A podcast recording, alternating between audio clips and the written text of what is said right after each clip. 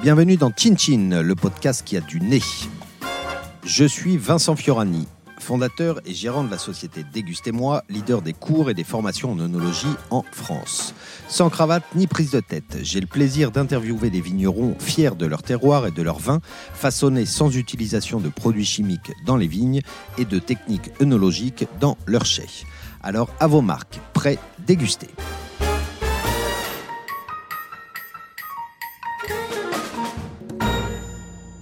Bonjour à toutes et à tous. J'ai le plaisir aujourd'hui d'interviewer François Eco, vigneron et négociant dans Lyon. Après une première vie comme importateur de vins vivants aux États-Unis, François revient sur les terres familiales où il achète quelques parcelles et lance un petit négoce qu'il nomme l'insolent. François façonne des vins purs et francs grâce à une vinification la moins interventionniste possible. Nous parlerons entre autres de l'activité de négociant, d'agro-agriculture et de vin bien sûr. Nous allons maintenant retrouver François Eco, vigneron et négociant à Mailly-le-Château dans Lyon.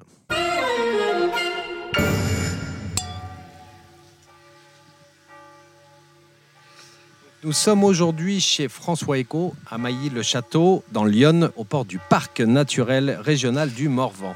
Salut François. Salut. Est-ce que tu peux commencer par te présenter en quelques mots, s'il te plaît? Je suis François, je suis vigneron dans Lyon depuis les années 2002. Le premier vin que j'ai fait, c'est en 2000, euh, tout en étant importateur aux États-Unis, puisque j'avais démarré une boîte là-bas. Et j'ai commencé à planter de la vigne dans Lyon à Maïs-Château, parce que j'avais une maison de famille et que c'était commode. Euh, sur le plan euh, financier, ça m'engageait pas beaucoup, euh, n'ayant pas beaucoup de moyens. hein, donc ça a été, une bonne opportunité de trouver quelques terres ici qui valent pas grand-chose en termes de, finances et donc commencer à planter quelques, pieds de vigne en 2003-2004. Pourquoi le vin? Comment t'es arrivé dans le vin? Waouh Alors ça, le vin, euh, quand je repense à des choses, je vais, à des moments, je vais repenser quasiment euh, à mon enfance, euh, quand j'avais 8 ans et j'allais dans les caves de Bersan euh, à Saint-Brie avec mon grand-père et qu'on voyait le, le grand-père Bersan et des gens coller des étiquettes sur des plaques de verre avec du lait. Et Ah ouais. je me suis dit, un jour, je ferai ça. Je veux coller des étiquettes. Je collerai des étiquettes.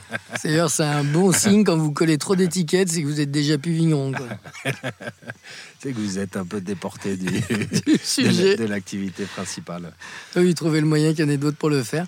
Et après, euh, il y a eu aussi, ben, c'est vrai, pas une initiation au vin, enfin, une initiation au vin, mais pas, euh, pas la notion d'étiquette ni de notoriété, mais du plaisir de, à partager à table. C'est vrai que le grand-père, qui a, donc, euh, euh, dont son grand-père avait cette maison où je suis, c'est le grand-père de mon grand-père qui avait cette maison, m'emmenait souvent dans les caves. C'est-à-dire partout où on pouvait être en France, euh, il disait toujours euh, tiens on va aller voir un vigneron. Est-ce qu'il n'y a pas un vigneron dans le coin? On n'avait pas internet, hein, il prenait le bottin, il cherchait, et puis il disait oh, tiens c'est peut-être par là. Et des fois même en roulant, il disait ah bah je crois que c'est par là que j'ai vu le truc. Donc on allait, on allait voir et puis on passait un moment avec le- la femme ou le, ou le vigneron et, et on repartait toujours avec des quilles. Donc ce que j'ai appris surtout avec lui, c'est que venir chez un vigneron, c'est aussi repartir avec des bouteilles pour avoir à vérifier euh, si c'est aussi bon que quand Que on a goûté place. avec lui. Ouais. C'était plus, c'est vraiment de l'amusement, Ouais. Et les rencontres aussi, et les rencontres quand même. et le plaisir de la table du restaurant. Ouais, parce qu'en fait, euh, je crois que si je fais du vin, c'est parce que j'ai toujours adoré être à table. Tu vois, mais même tout minot, j'avais 3 ans, mon arrière-grand-mère elle me foutait à table et je bronchais pas pendant, pendant 4-5 heures. Quoi. Un- pour moi, la table, c'était vraiment un moment de, de plaisir avec les, avec les adultes, avec tout le monde. C'est lié aux histoires. on sent que c'est un moment de réunion. C'est un moment où les gens se, se confient, euh, s'engueulent ou partagent des bons moments. Et nous, on n'était pas trop une famille à, à picole. Le vin était présent. C'était pas le centre, en fait, de- du sujet. Après, j'ai appris à aimer le vin au, au bistrot, au café, euh, parce qu'encore une fois, le grand-père m'emmenait toujours et qu'on goûtait euh, des trucs. On disait toujours, tiens, on va s'ouvrir une bouteille, on va goûter ça.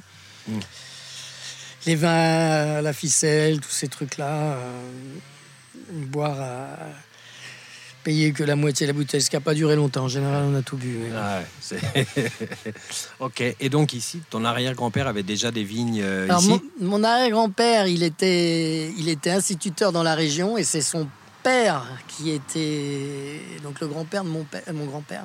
Donc c'est le trisaïeul et même le quadrailleul qui était vigneron ici. Et Je ne le savais pas en fait. J'ai découvert en ouvrant des actes notariés Tu te anciens. rappelles pas euh, J'ai détruit les derniers tonneaux, moi, de la cave. C'est moi qui ai détruit les tonneaux de la cave. Il y avait des petites feuillettes toutes pourries, euh, toutes déglinguées. J'ai Parce tout que vous ne buviez pas les, les vins du grand-père, c'était ils vendaient. On les a jamais la- connus. On les a Ah, absolument jamais connus parce que l'arrière-grand-père, il a dû cesser euh, de faire du vin à partir des années 34.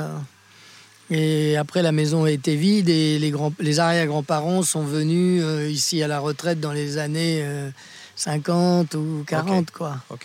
Quand l'arrière-grand-mère est morte en 73, on a, on a- ils ont emmené, les grands-parents ont emmené le grand- l'arrière-grand-père.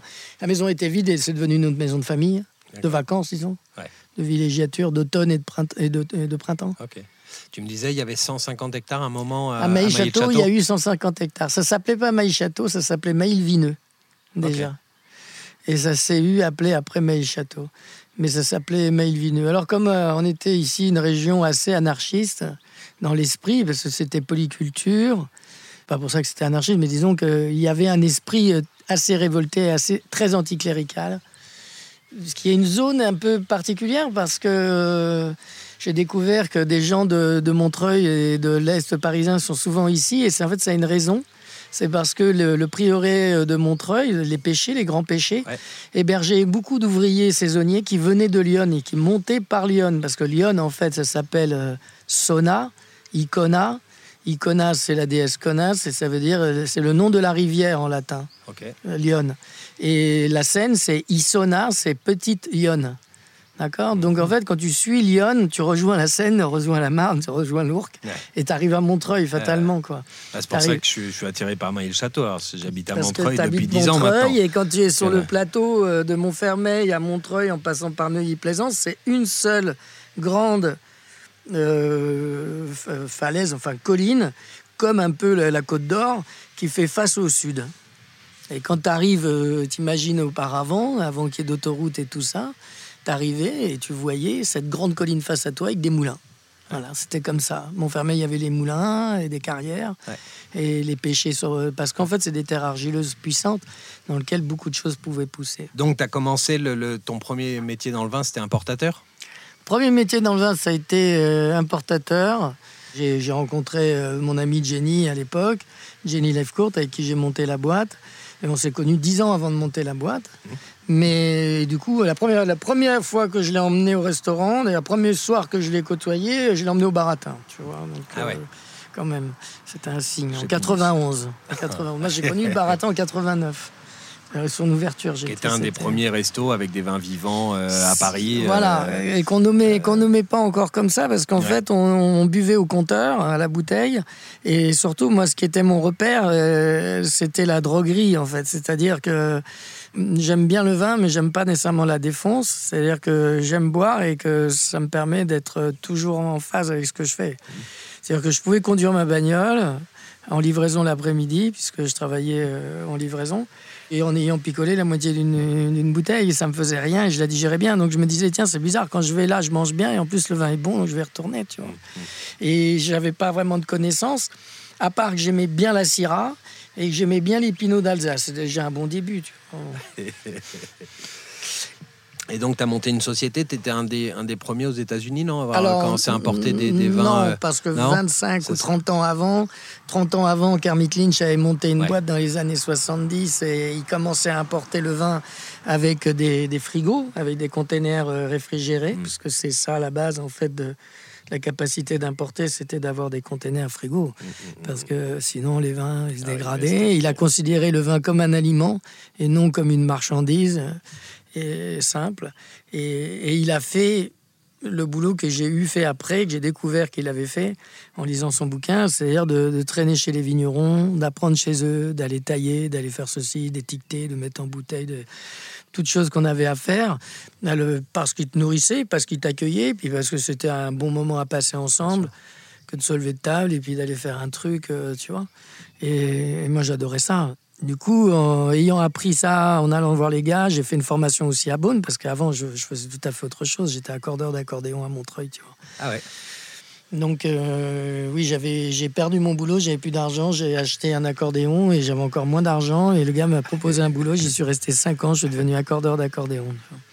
Après, j'en avais marre d'être dans l'aquarium, enfermé, à voir les gens sur 2 mètres euh, de distance passer dans la rue, ça m'a saoulé. Je me suis dit, je reste pas enfermé. Et je me suis demandé, mais si on était importateur avec Jenny à New York, et son père a dit just do it. Tu vois. Le même soir, on a trouvé l'importateur, on avait le vigneron, mais moi, je ne connaissais pas les vins. Je savais pas, à part goûter dans des salons. Je connaissais pas grand-chose encore. Je connaissais rien du tout. Je savais même pas comment vinifier. Enfin, j'étais, j'étais comme la majeure partie des gens qui, qui boivent du vin et qui, qui n'ont pas plus de, de temps à consacrer à ça. Et c'est- qui les, les premiers vignerons à qui tu as bossé, euh, dont À tu as New importé York les vins là-bas, ouais, J'ai travaillé avec des gens que j'avais côtoyés sur les salons euh, des caves particulières, principalement. Euh, Domaine Turenne avec Philippe Bénezet en sud, dans le sud-est. J'ai adoré euh, euh, vivre des trucs avec eux. Ils étaient vraiment super adorables. J'ai appris plein de vinifs différentes, conventionnelles, mais vraiment des techniques, du rosé jusqu'au blanc euh, du sud, euh, des super rouges, des assemblages. Je crois que je lui dois euh, vraiment la capacité qu'il me semble avoir à des moments d'assembler des choses, d'oser assembler, se penser qu'on peut assembler, marier des choses sur vin fini ou avant vinif quoi. Donc Philippe, on a importé à New York, on a importé domaine d'Intra en Ardèche à l'époque, on a démarré avec le domaine Perra aussi beaucoup. J'ai côtoyé Puzla qui Mhm. m'a donné l'accord d'importer un peu ses vins alors qu'il était déjà importé. On a eu Binaire grâce à un caviste new-yorkais qui retrouvait plus d'importateur. Les clients demandaient les vins de Christian, mais il n'y avait, y avait plus personne pour l'importer. On est allé voir Christian, il a dit oui tout de suite. On a eu toute une, une enfilade de gens comme ça qui sont venus. Et nous, on est allés vers eux et eux nous ont fait confiance. Tu Bah, les un Cléré. salon euh, Alors au début, on les, nous, on- au début, moi, je, je traînais en bagnole, ils me confiaient des échantillons, j'emmenais mes échantillons en avion, je tournais dans la, dans la ville en bagnole avec Jenny. C'était taré, hein. c'était, c'était ouf.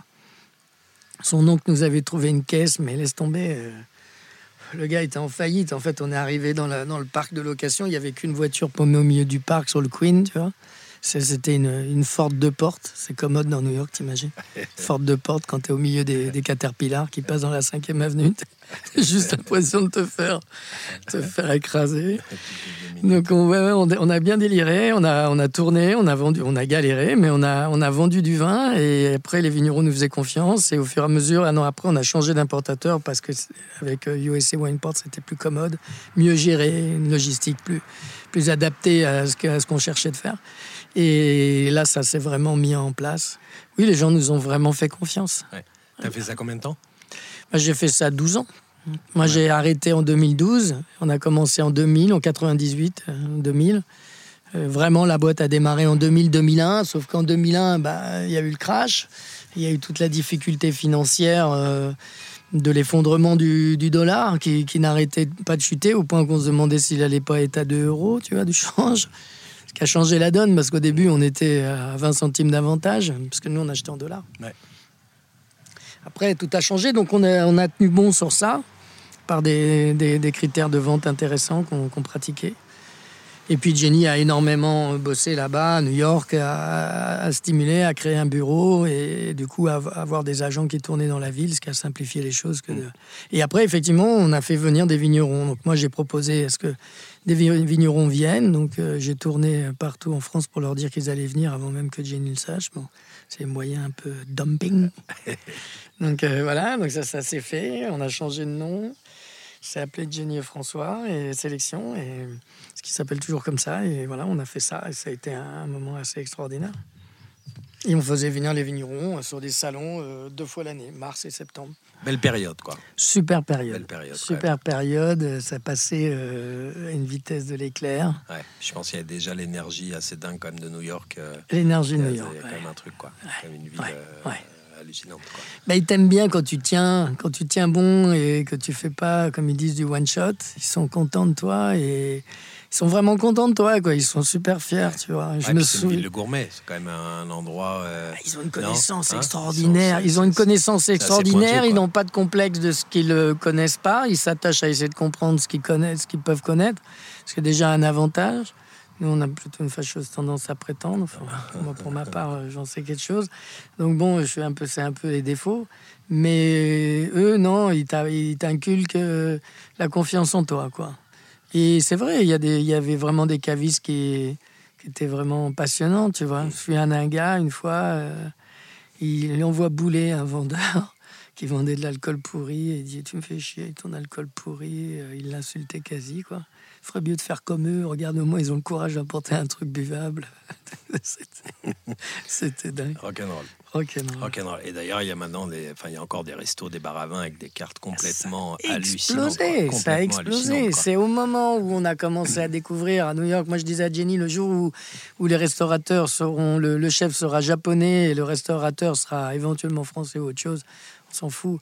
Mais là, les vins vont exploser et on a fini par vendre du vin nature pour des gars qui faisaient des burritos, tu vois, pour une nana qui faisait des burritos, tu vois. Ça s'appelait Meat.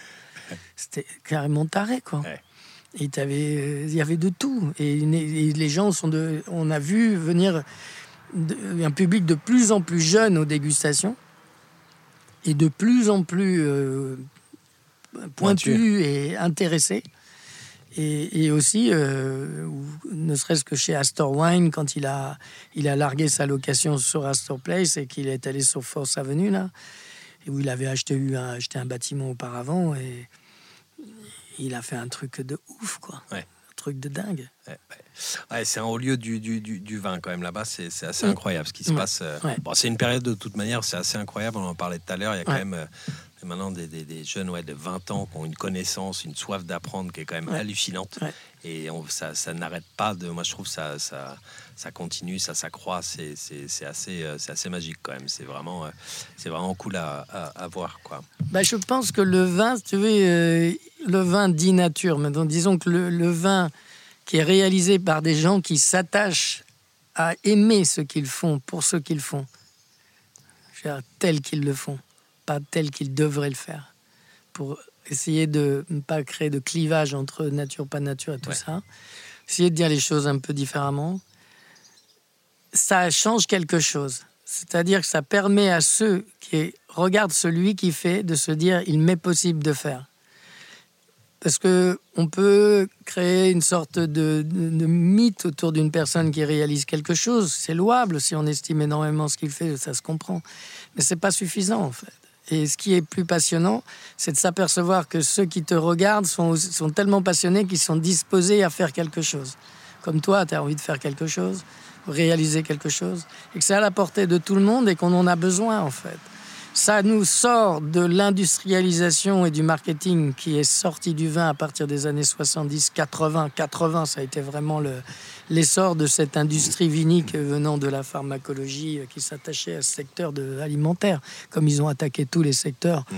Ils ont attaqué celui-là aussi. C'est vraiment le mot, c'est attaquer, parce que finalement, ils n'ont pas laissé la place à ce que autre, chose se passe. La preuve, puisque des gens sont déboutés lorsqu'ils font du vin d'une certaine façon, on, a un critère. Qu'est-ce que ça peut bien foutre la, la communauté euh, de savoir ce que les gens puissent boire? Les gens qui, qui, se font sortir de l'AOC Les gens qui se font sortir d'une AOC. Alors le groupe euh, qui a une AOC estime que tu rentres pas dedans à la limite pourquoi pas, on en sort et faisons autre chose différemment. Du coup, des tas de groupes créent leurs propres critères de, qualité. C'est une super bonne chose. On a de la place pour tout le monde, on n'est pas obligé de peindre le même tableau. Hein. Oui, puis normalement, les AOC au départ, c'est quand même fait, c'est un signe de qualité. Donc en fait, si tout le monde doit faire la même chose, on n'est plus sur un signe de qualité. c'est plus un signe de qualité. Peut, ça peut être très vite sous le poids de ceux qui ont la puissance de te faire fermer ta bouche tout a toujours fonctionné comme ça. C'est des rapports politiques. On va pas s'exprimer sur ça. Tout le monde sait comment ça fonctionne. C'est immeuble. Tu peux rien y faire. C'est des processus de société. C'est comme ça.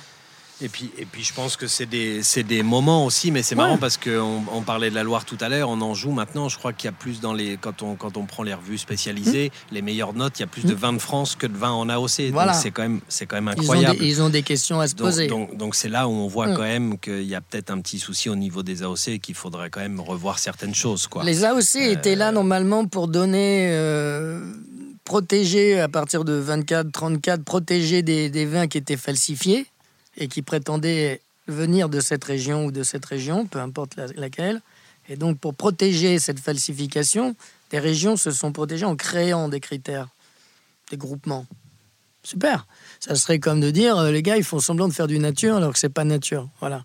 C'est-à-dire que à ce moment-là, effectivement, on peut redonner des critères. Mais, mais comme souvent, tu vois, on dit euh, le, vin nature, c'était rock'n'roll, c'est rock'n'roll. Moi, j'ai souvent pensé ça. J'aurais voulu faire une dégustation dans le, dans le super hôtel où il y a eu tout le monde, les écrivains et les, musiciens de rock des années 70 au Chelsea Hotel. Tu vois, je voulais louer tout, un étage de piole et foutre des vignerons dedans et que les gens aillent au hasard pousser la porte pour voir qui était caché derrière. Tu vois, j'avais vraiment envie de faire un délire comme ça. Ça me faisait complètement triper. Escape game, euh, wine escape game. Ouais, ouais, un délire. Pas besoin d'escape d'ailleurs. Voilà, pas besoin d'escape. Les gars, ils savent rouler, quoi. C'est walling, walling wine.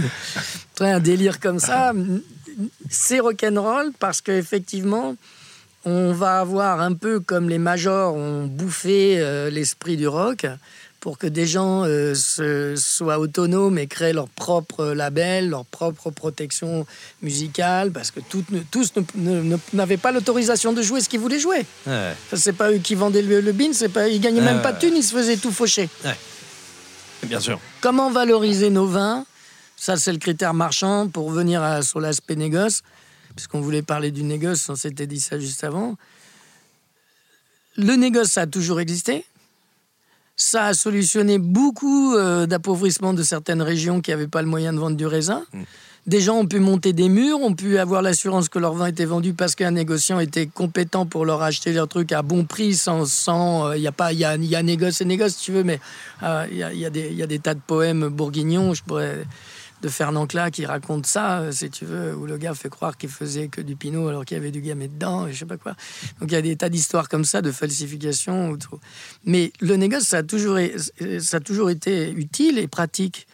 Et la pratique du négoce, maintenant, elle est faite euh, pour notre part en tant que vigneron. C'est-à-dire qu'on peut penser qu'en tant que vigneron, on n'a pas assez de raisins, ou alors on en a de trop et on a des charges euh, qui nous sont imposées en termes d'entreprise trop, mmh trop lourde et on déplace vers un négoce pour revendre une partie de la production vers le négoce pour avoir moins de charges en tant que producteur oui, direct. Oui, parce que tu dis, tu, tu, tu parles de négoce, que toi, tu as une double, une double activité. Donc, tu as des vignes, euh, c'est quoi euh, Tu m'as dit 3, 3 hectares J'ai euh, un, un, hectare, un hectare en production, un hectare en plantier, un hectare de forêt prairie qui sont attenants sur le 1 hectare et demi. Donc, un hectare planté en ce moment, quoi. Un hectare planté depuis 15 ans. Ok. Et après, tu as une activité de négoce. Donc, est-ce que tu peux nous expliquer justement, parce que comme tu disais, il y a négoce et négoce, mais qu'est-ce que signifie négoce euh bah Moi, c'est simplement acheter du raisin à des gens qui le, font bien pousser pour essayer de bien vinifier ce qu'ils m'ont, ce qu'ils m'ont vendu, quoi. Et essayer de leur payer dans les temps, ce qui m'est très difficile parce qu'en termes de trésorerie, c'est, un merdier de ouf. Donc, essayer de, de trouver une. et de développer un marché, une marque ou pour ce qui est du, business, une reconnaissance, mais surtout, avant ça, c'est avoir du plaisir à vinifier. Parce que, en fait, euh, si j'étais vraiment businessman, ça fait longtemps que ce, ce serait autre chose que la mouise dans laquelle je suis. Je suis pas, c'est pas que je suis pas fort pour vendre, je vends tout. J'en ferais 30 000, je vendrais tout. Mais euh, la rotation est difficile parce que j'ai gelé, parce que mes apports de vigne, ben, m'apportaient énormément, parce qu'avant j'avais New York qui m'apportait et que j'ai perdu quasiment la totalité de ce que je m'étais euh, assigné à faire là-bas. Euh, j'ai pas eu assez de fonds pour poursuivre mon activité de négoce de façon sereine, pas assez de trésorerie, pas assez de cash flow. Ça, c'est pour l'aspect dommageable. Moi, je me tiens quand même à ce que je fais. Des vignerons me vendent du raisin quand même. Et je suis très content qu'ils m'en vendent. Et je fais aussi du, du consulting ou de l'aide hein, Mm. à mieux vinifier Pour ou à vinifier. comme chez Jean-François Debourg euh, Mm. à Bully, et qui maintenant, euh, depuis trois ans, vinifie tout seul et il fait des trucs euh, vraiment super, super, super. Ouais, parce que négoce, il y a certains négoces, par exemple, qui achètent le vin fini, qui mettent juste une étiquette Voilà. et qui vendent le vin comme ça. Manipulateur, ça s'appelle manipulateur. négociant manipulateur. NM, comme on dit en. Champagne. Bon, c'est souvent les, c'est souvent les gros négociants, les, les, les, les- les grosses boîtes, Ça peut être souvent aussi des petites boîtes. petites. À Mâcon, il y a des gars qui ont de tout petits cuvages et tu goûtes et tu sais que tu as du, de l'esthésargue assemblé avec un merlot d'Ardèche. Ou ça se, voilà. D'accord, ok. Bon, toi, c'est pas ton délire. C'est pas du tout Euh, mon délire. Toi, t'achètes le raisin. Moi, j'achète Tu, le tu, raisin. tu, tu vas vendanger, tu as une équipe, tu Ouais, vas vendanger là-bas euh, J'ai Tu- fait tu tout. J'ai vendangé avec des équipes. J'achète souvent du raisin vendangé, ce qui est beaucoup plus facile. Maintenant, je me simplifie la tâche parce que je suis souvent tout seul à tout faire. Tu vois, je fais 18 à 25 000 bouteilles tout seul. Donc, euh, je me simplifie le truc. J'ai des gros caissons d'un mètre cube. Euh, Je descends mes caissons euh, au début de l'été. Euh, tout était là-bas. Et sinon, je loue un camion, je descends tout. Et quand il y a des trop gros volumes, je fais venir un SMI et on me remonte tout. Ok. Pour, euh, voilà. Mais Ok. j'ai tout fait un peu. Les vendangeurs, payer les vendangeurs, avoir des vendangeurs, faire Tu, vendanger. tu, tu bosses toujours avec les mêmes domaines Ça change un ça peu chaque varié, année Comment ça a varié. Maintenant, j'ai un peu toujours les mêmes. J'ai Thierry Moreau à, à Mâcon Pierre Clos. Après, j'avais, euh, ben, j'ai acheté du raisin là, cette année à, en Pinot à Tonnerre, euh, chez euh, euh, Gruyère, et puis un peu dans le Beaujolais. Et c'est que des, que des raisins bio C'est que des raisins d'accord. bio. Ça n'a pas toujours été, parce que des fois, j'avais pas l'occasion de trouver euh, d'autres choses. Et puis des fois, il fallait aider un gars qui était vraiment dans la mouise, qui avait plus rien. Et voilà, donc euh, on a pris les raisins. Et... Mais à 90%, c'est des raisins bio. oui, bah, de euh, toute façon, ouais. c'est préférable. Hein. Tu ouais. vois vraiment la différence. Tu vois, des fois, tu vas ramasser un truc, c'est mûr, mais c'est ici, mais trop bas. Les feuilles sont vert foncé. Tu sais que, bon, Ça les tanins, donner, ça euh, va pas être trop top. Ça va être un peu du vin c'est vieux. un peu rude. Ouais. Bah, il faut, faut, faut être observateur de ce que tu ramasses. Quoi. faut avoir Et c'est toi qui choisis, tu vas dans les parcelles Ouais. avec euh, les vignerons et tu Ouais. dis moi je suis intéressé plutôt par telle parcelle. Alors, ou, euh, des fois, c'est ça. Des fois, c'est. Il me dit écoute, moi, j'ai ça à te vendre. Tu vois, Gruyère, Dominique, il m'a dit euh, bah, tu vas prendre les Hautes d'Anneau. Euh, bah, j'ai confiance, hein, c'est magnifique. hein, les Hautes d'Anneau, c'était magnifique. Déjà, d'avoir du pinot noir, c'est cool. C'est où Il est où euh, de, euh, Tonnerre. Tonnerre, ouais. Tonnerre, Épineuil, précisément. Ok, ok. domaine de l'abbaye du Petit Quincy. On se connaît depuis 20 ans. Après, j'ai acheté un Mercuret euh, à David Lefort à une époque. Mercuret premier cru. C'était super C'est bon. bon ce qu'il fait, Ah, David Lefort. C'est génial. joli vin, quoi. C'est du vin. C'est un gars, quoi. Ouais. C'est un gars qui qu'on voit du qu'on voit du sérieux, quoi. Ouais. C'est- la Bourgogne, quoi. C'est le gars qui, qui fait bien sa vigne, euh, qui a le cran euh, d'engager dans une bonne direction, qui fait des vins en place. euh, Ouais. Il y a aussi tout ça. Ouais, parce que toi, t'achètes donc surtout en Bourgogne et un petit peu dans le Beaujolais, non? J'ai acheté dans le sud euh, 16-17 parce que c'était la cata partout. Mm. Tout, tout le monde a gelé. Donc j'ai acheté euh, jusque dans le sud euh, vers Tavel. Euh, le plus bas que j'ai acheté, euh, c'est ça, c'est Tavel. Je dirais pas les premières vinifs que j'ai faites en 2000 parce que c'est confidentiel, mais c'était beaucoup plus bas. Mais j'aurai des opportunités d'aller en Roumanie, là, euh, dans les Carpates. euh, je l'ai, hein, fait. l'opportunité. Ouais. Je peux y aller demain, là, au mois d'août, et je pourrais vinifier là-bas. Ça me- Parce que des fois, tu, tu, tu, tu vinifies pas tout chez toi Tu Alors- vinifies des fois chez les, chez les vignerons, oui, c'est ça J'ai fait, cuves, euh, là, tout était plein cette année. Donc, du coup, Thierry euh, Moreau à Pierre Clos m'a dit Ben non, non, non, tu, tu mets les raisins dans la cuve, tout est propre, j'ai tout nettoyé, c'est époxy et tout, c'est nickel, cuve béton, nickel. Donc, euh, moi, j'arrive, euh, comme je te disais, j'ai mes levures, j'ai fait sélectionner mes levures par le labo de Saint-Herblain. Océane et avec euh, Antoine Pouponneau qui est un, Ouais, un copain hein, qui, est Qui fait les levures bio. euh, qui fait les levures bio, voilà, c'est ouais. ça, c'est ce principe-là. Et du coup, on ensemence et on envoie, Qui vinifie chez euh, Claude Canarelli. Claude Euh, Canarelli, c'est là que moi je l'ai connu avant quand il était extraordinaire. à Tour du Mont, après, Ouais, ouais, qui était à donc Tour du Mont, bien sûr. C'est un vrai, un vrai faiseur de vin. Ouais, quoi. ouais, c'est un très très bon. hein. C'est un très très bon. C'est un très très bon. euh, Oui, oui, et puis c'est bon. Un et mec génial et, et- Génial, et qui fait- est très talentueux, quoi. Très talentueux. Très talentueux. Ouais. Ok, donc des fois c'est c'est chez le c'est chez le vigneron et euh, ce qui ce qui t'a motivé. Enfin moi je je je j'ai envie de faire du vin maintenant et je me dis le négoce, il y a quand même un truc assez génial, c'est que bon, quand tu es vigneron, tu fais bah, as des parcelles, tu, tu, vinifies tes parcelles, c'est déjà génial. Mais avec le négoce, il y a quand même un truc que je trouve assez magique, c'est que tu peux euh, presque vinifier 15 euh, vins différents, de 15 cépages différents, de 15 terroirs et de régions différentes. C'est quand même Tu peux les assembler comme on a fait cette année avec Chasselas Gamay, Chasselas du Quercy en raisin de table avec des gamets de Pierre Clos et de, et de Bully. Euh, Sud Beaujolais, en fait, c'est laisser vivre ta spontanéité. Moi, j'ai toujours fonctionné comme ça. J'ai pas de plan de bataille, j'ai rien. Des fois, même l'avant-veille, je sais même pas où je vais avoir du raisin. ça peut être trash, mais il y a des gens qui vivraient ça super mal. Mais moi, j'aime bien me laisser porter par, euh, par ça et, être euh, disposé à monter sur scène au dernier moment, tu vois. Ça me fait vraiment triper, en fait. Et du coup, tu es vraiment tu laisses vivre ton intuition, ta perception. à l'instinct, quoi. Ouais. Mais c'est souvent quoi? C'est par des rencontres, tu te balades, tu des, des potes vignerons, etc., qui disent tiens, va voir un tel, va voir un tel. Oui. Ou, euh, Thierry Moreau, c'est grâce à Manu Guillaubrou que j'ai connu Thierry Moreau. Bully, euh, c'est j'ai atterri dans, la, dans le quartier de Bully, au-dessus de Villefranche, parce que euh, Pascal m'a dit tiens, tu, tu, veux du gamay? On était à un bistrot à Paris, mais j'ai dit ouais, ouais. Tu connais euh, De Bise Ouais, j'ai son numéro, appelle-le. Il a des vieilles vignes euh, et il y a plein de raisins à acheter. J'ai acheté 5 tonnes de raisins. Et Bruno De Bise m'a fait connaître euh, Jean-François Debourg. Et du coup, on a stylé une, une connaissance comme ça. Et on... Mais on pourra aller loin. Hein, je te dis, moi j'ai un pote qui est entrepreneur en, en métallerie, appartement et tout à Paris, qui est roumain. Et je lui ai dit, tu peux m'avoir tel cépage de Roumanie. Il a appelé. Euh, deux minutes après, il me dit, c'est bon, il y a ce que tu veux. Ah J'ai un pote vigneron, il a tant d'hectares, euh, il parle français. Euh, tu arrives là-bas, je t'emmène en, en Mercedes au mois d'août, tu fais rien. Mais tu fais quoi? Tu, tu, ramènes dans ce cas-là camion frigorifique? Ah non, tu vinifies là-bas. Là. Non, non, faut vinifier là-bas, faut s'éclater avec le gars, faut faire une vinif une participation, réfléchir à des choses plus euh, sociales, plus ensemble. Ouais, Je pense qu'il y a aussi, au bout d'un moment, moi je n'ai vraiment absolument rien à cirer, je le dis très sincèrement. Qu'on parle de moi, moi j'aime beaucoup être invisible. En fait, c'est un peu ma c'est toujours été comme ça en fait. J'en ai rien à foutre. À mailler le château, euh, tant mieux quoi. Oui, c'est hein clair.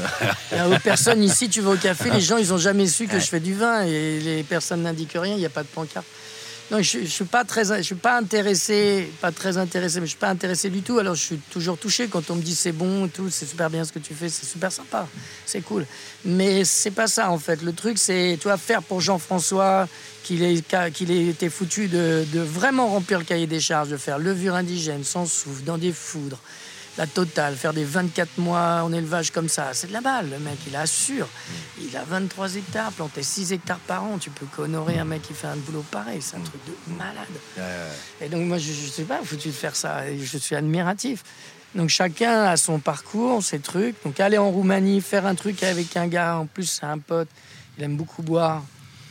Et il m'achète beaucoup de vin et faire un truc ensemble, c'est juste euh, simple. Ça peut être que simple, si tu veux. Bah, en plus, c'est vrai qu'il y a le côté quand même qui est sympa, enfin qui plaît quand même dans le vin. Je pense que c'est pour ça qu'on aime le vin quand même. C'est t'en parlais tout à l'heure, c'est la convivialité, c'est échanger, c'est quand même c'est quand même un truc magnifique pour ça. le vin. C'est nourrir des nourrir des liens, des, liens, des, des, amitiés, des, voilà. Des fois ça peut être 5 minutes, des fois ça peut être 15 ans, mais c'est toujours beau. Enfin souvent.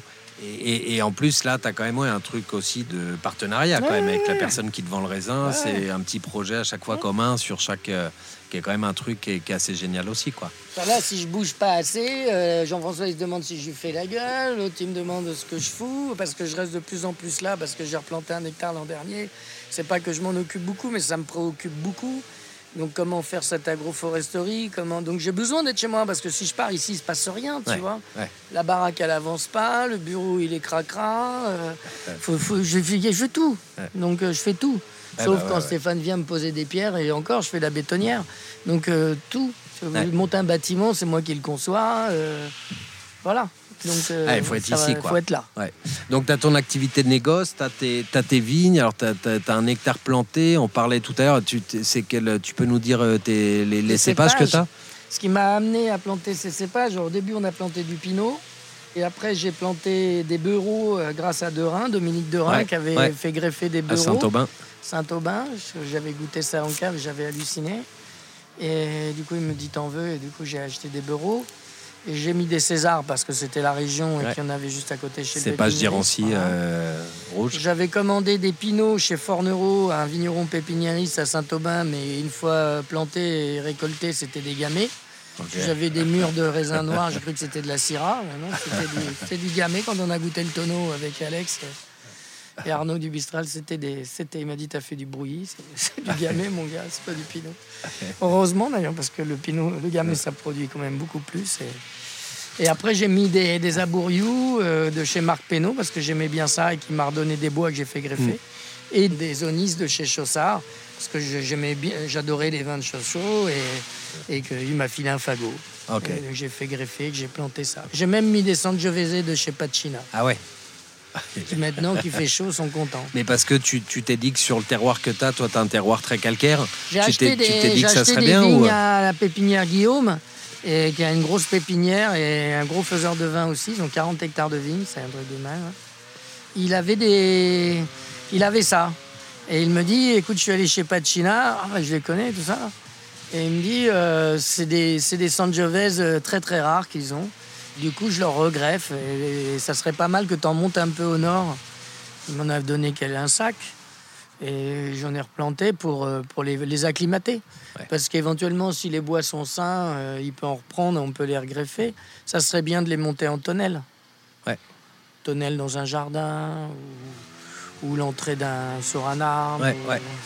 Ah ouais. ça a de la vigueur en Ouais, termes bah de ouais. bois, ça, Ouais. ça, ça envoie du jus un peu, quoi. ça va Ok. du bois. Et la bourriou, par exemple, c'est un truc, t'en- es content ça te, c'est- Alors la bourriou, euh, je l'ai mal implanté dans la zone où il était, il a tenu dans le caillou.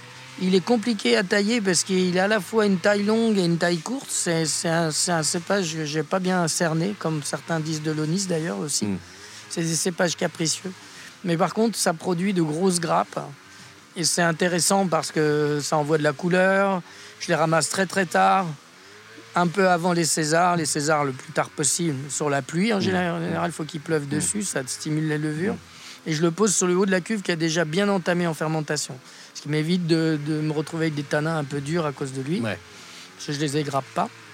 Ouais, parce que la bourriou, c'est quand même un cépage du Lot-et-Garonne Qui... euh, qu'on a dans, dans le Marmandais. euh, Ouais, ouais, mais qui a euh, existé dans- dans le sud-ouest, mais- Ah ouais. je crois. hein. Il, y a, il y a eu ça. hein. Il y a eu Ah d'accord.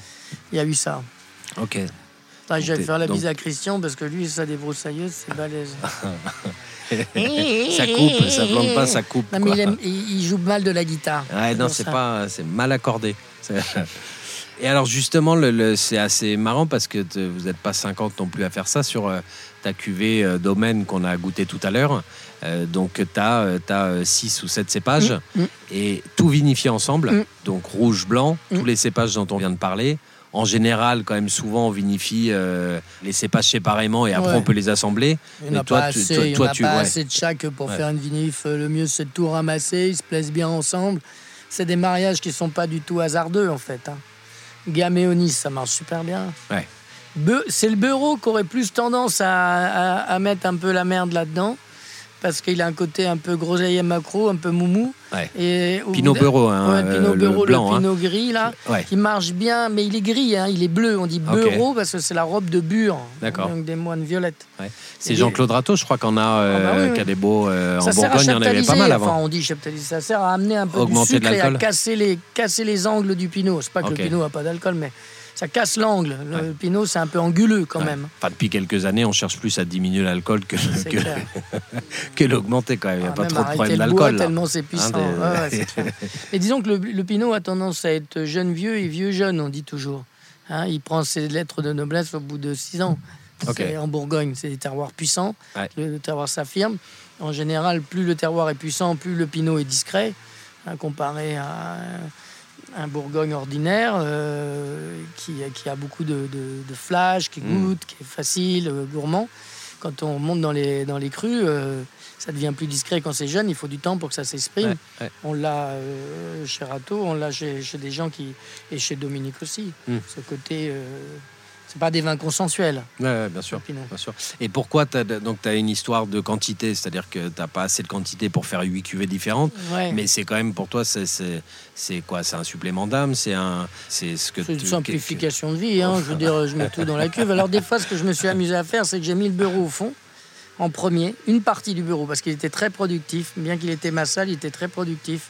Plein de petites grappes. Donc, je me mettais le bureau au fond qui faisait un bon pied de cuve qui démarrait parce qu'il avait quand même de l'acidité. Je ramassais tout ce qui était un peu moins mûr que le reste. Et ça me faisait mon pied de cuve, quand même de la couleur. Je remettais le reste par-dessus sur des troncs coniques bois. Et au bout de cinq jours, je saignais. Donc j'ouvrais la vanne et je remplissais un tonneau. Mhm. Donc ça me faisait une concentration avec un écrasement. Et ça, ça repartait fort en fermentation. Je pigeais pas du tout le dessus, je bâchais. Quand c'est des troncs coniques, je bâche avec une bâche en plastique alimentaire des fois, la, fermentation est tellement puissante que ça te fait un peu euh, Mars Attack. Tu vois, une grosse bulle en haut euh, avec euh, de la fraise qui monte comme en 2018, ça faisait ça à tout le monde. Et après, quand c'est en densité sur le plan technique à 1000, en fin de fermentation, 1000, 1010, je, je commence à fouler au corps, au pied. Et là, ça repart en fermentation et ça me donne des informations sur les critères euh, et la capacité que le vin aurait de fermenter. C'est-à-dire que si ça remonte pas très haut en densité suite à des pigeages successifs, c'est pas euh, deux fois par jour, hein, c'est une fois euh, par jour, voire tous les mmh. deux jours. Mmh. C'est au regard, c'est vraiment à l'œil. Mais si la densité remonte pas et qu'il n'y a pas vraiment grand-chose à obtenir, ça sert à rien d'aller chercher de la verdeur, de l'extraction et tout ça.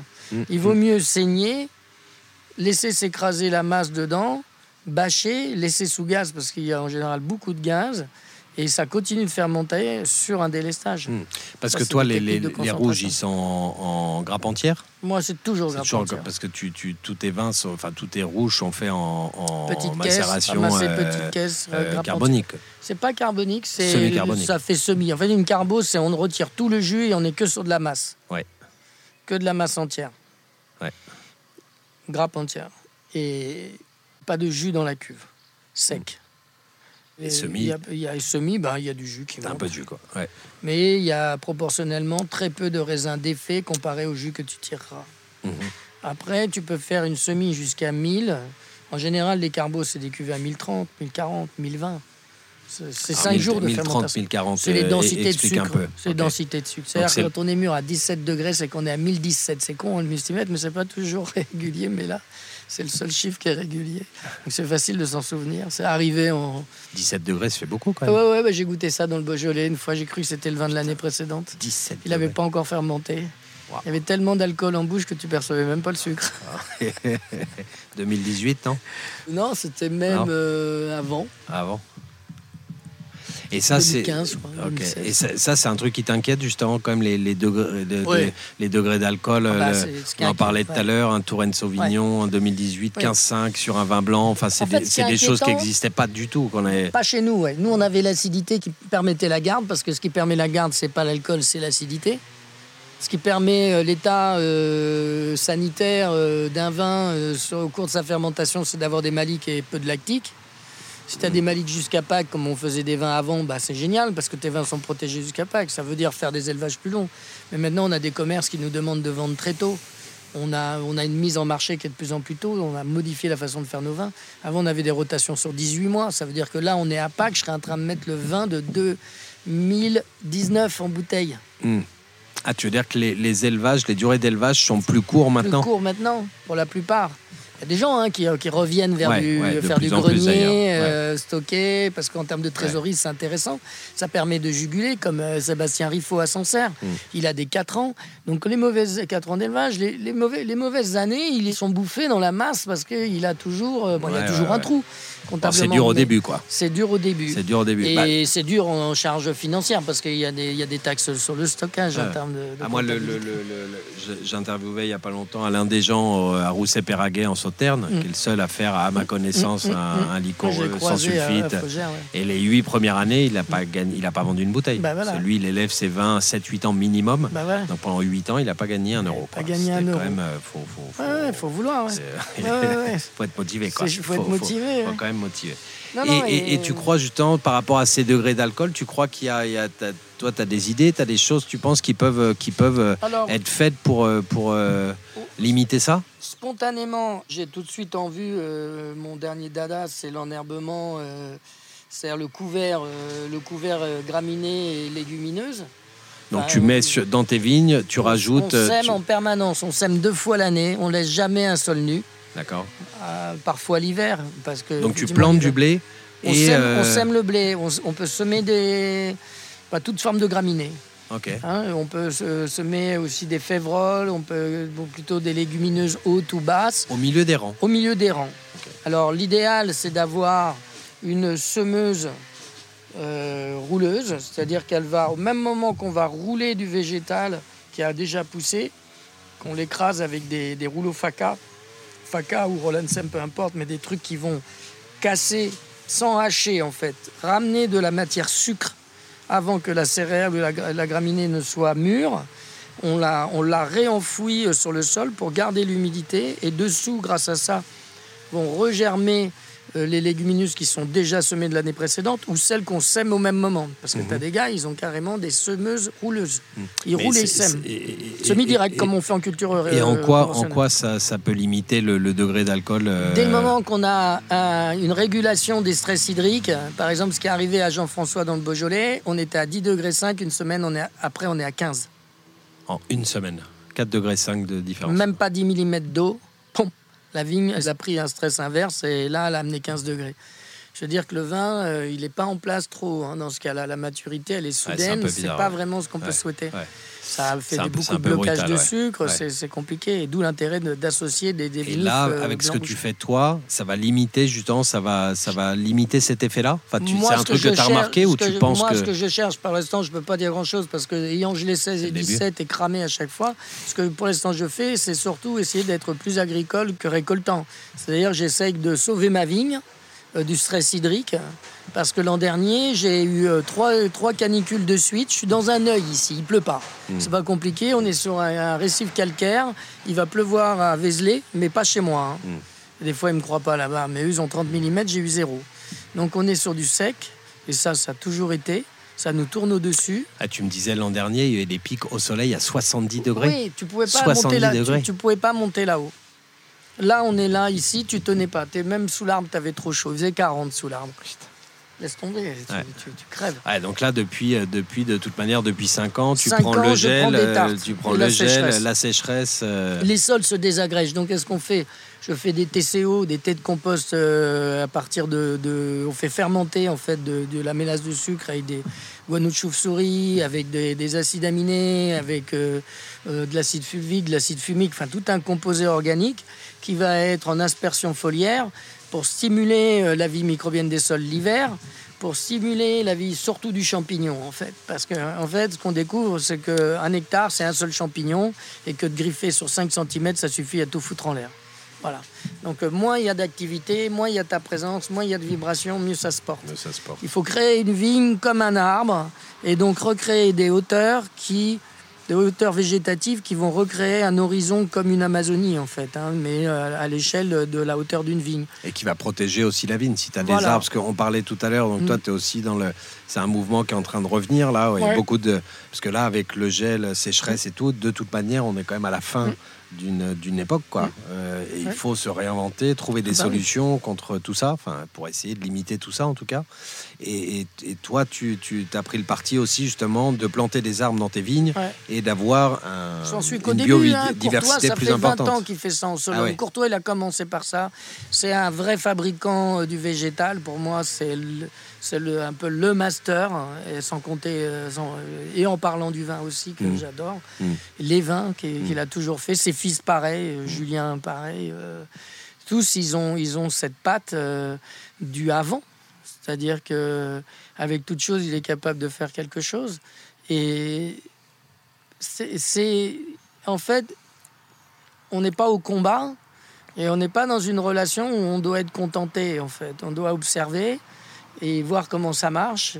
Moi, j'en suis qu'au début. Hein. J'ai absolument rien fait comparativement. C'est pas remarquable, mais je me pose les questions pour ne plus faire ce que j'ai fait, qui n'était pas forcément si mal. Là, ma vigne, elle a toujours bien poussé. Je faisais à peine euh, 500 grammes de, de cuivre. euh, mais sauf que bon, j'en pouvais plus d'avoir du cuivre dans la tronche, que les fringues puent le souffle, ça me gave. je crois pas que ce soit utile. Et des gars, m'ont- un jour, m'a dit à table, un mec, un berger ici. Il m'a dit, euh, qui est super balèze en agro, et il m'a dit, euh, tu sais ce que c'est, Brix? Bah, Je lui ai dit, oui, sur le réfracto. Il dit, quoi, le tu sais, le réfractomètre qui sert à calculer Ah oui, les oui, sucres? oui, bah, Je lui ai dit, oui, je regarde euh, mes sucres, mais je n'utilise pas Brix. C'est le, le barème qui est juste à côté. Il m'a il me dit, bah, c'est, tu regardes le taux de sucre de ton végétal et tu sais s'il pousse dans la bonne case ou s'il poussera mal. Ou s'il n'est pas au bon endroit. Voilà. Donc en fait, euh, la situation végétative, euh, c'est normalement pour tout le monde, même pour toi. Tu es aussi réducteur. C'est 6,5, 7. 6,87, pas plus. Si tu es à 8 de pH, tu es dans la merde. Tu es basique ou tu es trop acide, Ok. tu as des problèmes de santé. Ben, la plante, c'est pareil. Et donc le fait de replanter d'autres variétés, de d'amener une ton biodiversité, pH, ça va. euh, tu vas rééquilibrer la production d'acidité de ton végétal. Dès le moment que tu commences, alors ça c'est une chose, mais tu as aussi la vie microbienne qui Ouais. est stimulée par les champs magnétiques. Et les champs magnétiques, c'est ce qui organise l'univers. Les pressions qu'on subit, le mouvement des nuages, le mouvement de la lumière sont faits par des bombardements électromagnétiques. Et tout est cation-agnon. La première fois que j'ai rencontré Philippe Calais, je lui ai dit, mais en fait, tout est électricité. Et il m'a dit, il m'a regardé, il m'a dit, En Bourgogne. c'est le fondement. Voilà, c'est le fondement de tout, les échanges Et, cation et- et avant, il y, a, il y a- il y a- il y a, je sais pas, 60, 80 ans et avant, il y avait des arbres dans les vignes? Il y a eu des arbres, oui, il y en a beaucoup en Italie. Ouais, Il y en a encore beaucoup en Italie. ok. Les vignes marit- maritata, je ne sais plus comment ils appelaient ça. On met beaucoup d'érables. Et en fonction de- du sol, l'arbre est plus ou moins grand.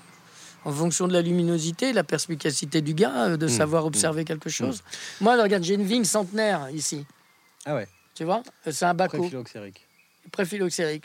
Il y a toujours le grand-père, il a, dû, il a dû le connaître déjà gros, ce truc. Ça, c'est vraiment super intéressant. Le, le- le- c'est vraiment quelque chose qui. Enfin, il y a une vraie réflexion, justement. Et et- et il y a aussi, quand même. Moi, je sais que c'est Guillaume Pire au domaine Fosse Sèche euh, dans la Loire, dans le Saumurois, qui m'a expliqué que, que c'est aussi le but, c'est d'avoir une biodiversité la plus importante, c'est-à-dire avoir des oiseaux, des chauves-souris qui reviennent, Voilà. certains insectes, etc. Mais tout ça, Euh, c'est des concours. Mais ma préoccupation, ça, c'est ça, c'est certain que dans la campagne, euh, la, enfin, la nature en soi, elle existe parce qu'elle est, on est- on- elle existe mieux sans nous qu'avec nous. Mais en fait, il faut créer son paysage aussi à l'intérieur de soi. Être paysan, c'est créer le paysage. C'est pas être paysagiste, c'est créer un paysage autour de faire fabriquer son pays. C'est pas un paysage. Fabriquer son pays, c'est le protéger, c'est le préserver. C'est donc avoir de la connaissance arboricole et tout ça.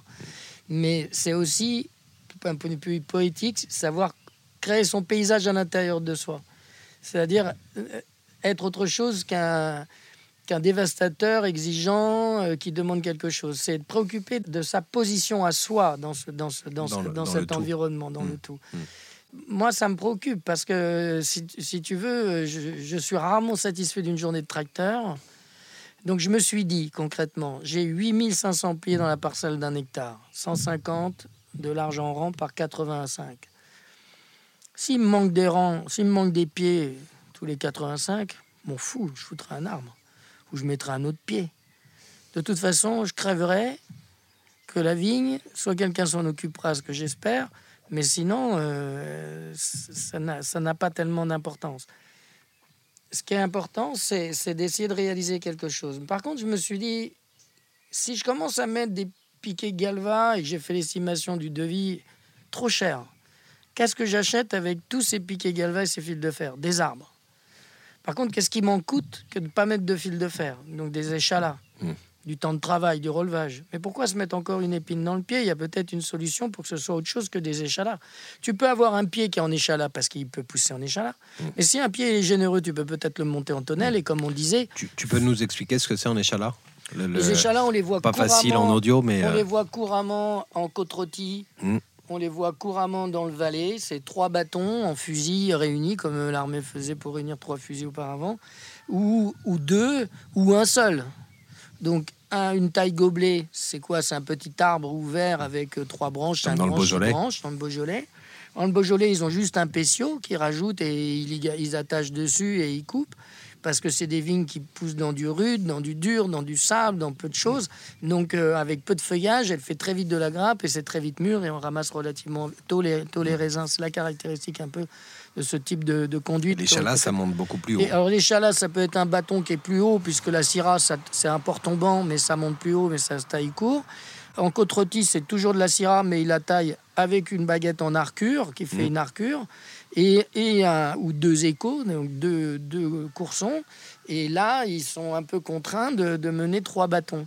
Donc on peut avoir un bâton, on peut avoir trois bâtons, on peut avoir deux bâtons reliés avec un bambou, et là on ferait une taille guyot. T'es pas obligé de faire une succession de rangs. Tu peux aménager dans ton rang des choses. Tu peux avoir une vigne qui va Des monter tailles dans différentes, toi tu fais des tailles différentes Oui, je aussi fais selon les tailles rangs. différentes. Je fais toutes les tailles. Mm. Tu peux inventer ta taille.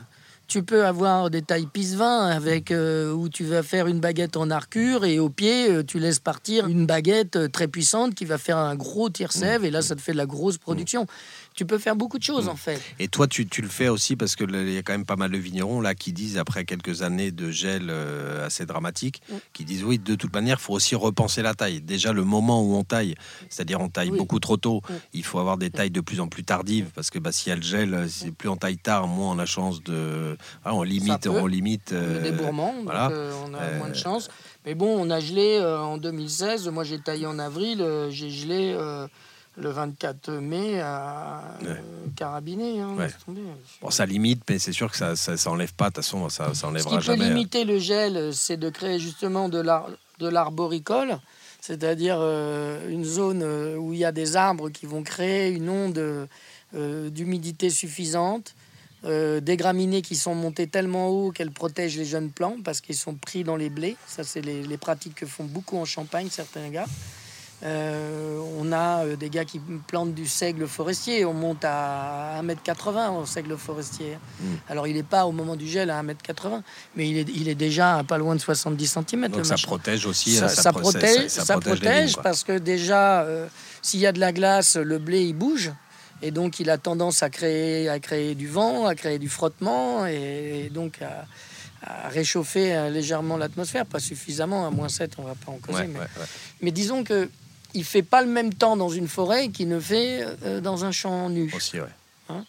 et une plaine. Et là, c'est l'aspect technique. Mais l'aspect. euh, Ah, ça paraît, ça logique, c'est un peu comme nous, quoi. Plus on est, euh, si, si on se met à 10, il fait très froid, t'auras quand même moins Voilà. froid que si t'es tout seul. euh, il y a aussi ou, un côté. Ou à 100 mètres les uns des autres, quoi. Il y a un côté de plaisir. Où est-ce que je suis et est-ce que j'y suis bien? Oui. Être dans des vignes avec des fils et en train de trimer, c'est pas pareil que d'être en train de, de pratiquer euh, des gestes différents à chaque pied, à chaque chose, Bien avec sûr, une réflexion.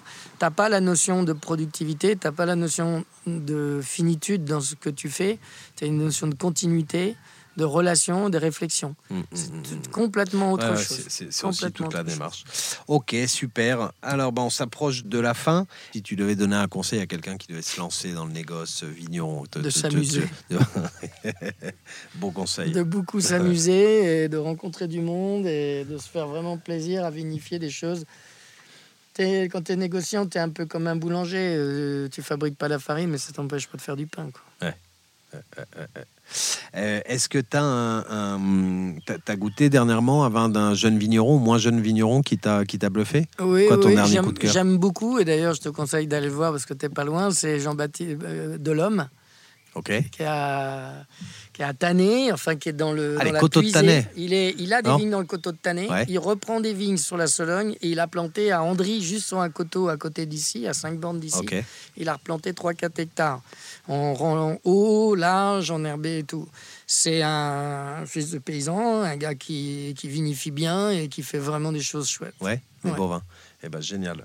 À part lui, tu as un vigneron ou une personnalité dans le vin me- à me conseiller pour un prochain épisode? Euh, en avoir- tu dois en avoir euh, 150, mais- Oui, il y en a 150. ouais, euh, je pensais. Bah, on, a, on a dit euh, bah, Jean-François Debourg. Euh, Jean-François Debourg, je pense que ce Mm. serait intéressant de Mm. faire un podcast avec lui. Ça mérite d'être connu, Ok, un peu ok, super. Est-ce que tu as des contenus à nous donner sur le vin? Tu as lu des, des livres qui t'ont passionné dernièrement, un documentaire, podcast euh, Alors les podcasts, je suis pas très à l'affût, mais euh, lire, bon bah j'aime beaucoup les, les- tous les, les bouquins d'Hérodi, euh, tout ce que Bourguignon évidemment a fait, que beaucoup de gens et tout le monde connaît. Bourguignon, les Lydia et, Ouais, et Lydia et Claude. Les, Claude les- ouais. Bourguignon, euh, Hérodi parle des aussi, euh, sur les sols et tout ça. Bon, c'est assez... Hérodi Hérodi, oui, c'est le, le pendant, en fait, c'est deux chercheurs sur, le, sur la vie microbienne des Ok. sols. Et hum, là, j'ai découvert un- des groupes de, de jeunes qui bossent dans, la, dans le DIWA, là, qui, alvéoles, là, qui, qui font euh, tout un groupement euh, de, de création, justement, de paysages et de connaissance des plantes. euh, c'est assez bluffant, quoi. Ouais. C'est assez bluffant. Et je trouve ça fantastique parce que t'es pas juste euh, porté vers ta vigne et t'es pas en train d'avec ta pioche dire Oh, ça faut que je l'enlève, c'est mauvais, ça faut que je l'enlève, c'est mauvais. Sans, sans ça, ça va pas pousser. Sans ça, ça... alors qu'en fait non, c'est l'inverse. Si tu éradiques tout ce qui est bio-indicateur, euh, tu sauras même pas ce qui se passe. Mm. Et moi, je me porte mieux depuis que je fais rien. hein. non, c'est un peu con, mais c'est disons Ah, que Plus d'observation, quoi. Peut-être moins d'action oui, et plus euh, d'observation. les, les- les céréales, les graminées, on va faire quelque chose dans les vignes. Euh, la- les arbres aussi, on l'a dit. Mais aussi toutes les plantes euh, mellifères. Tout le concours des abeilles, tu le disais, des chauves-souris. Ça, c'est c'est des, c'est des- des indicateurs euh, incroyables. Et on a des vignes qui se portent bien lorsqu'on a un peu de forêt, quand on a de la prairie aussi aux, aux abords. Et ce qui n'empêche pas à nouveau dans la prairie de faire euh, aussi du verger, verger, prairie, Ouais. et de se porter sur des choses. euh, Ouais. Essayer tout ça, quoi. Moi, je suis qu'au début. Mais c'est bien, c'est qu'on est au début d'un nouveau, euh, d'une nouvelle période, d'une Oui, nouvelle ère quand même. nouvelle- voilà. nouvelle ère. C'est- le, tracteur c'est- ça qui est hyper intéressant, Dans, quoi. dans quelque chose et puis prendre Et le ça temps bouge dans tous les sens, donc c'est- quand même génial. quoi. Super, merci Bah, merci beaucoup François, c'était un vrai plaisir. Salut. Ciao.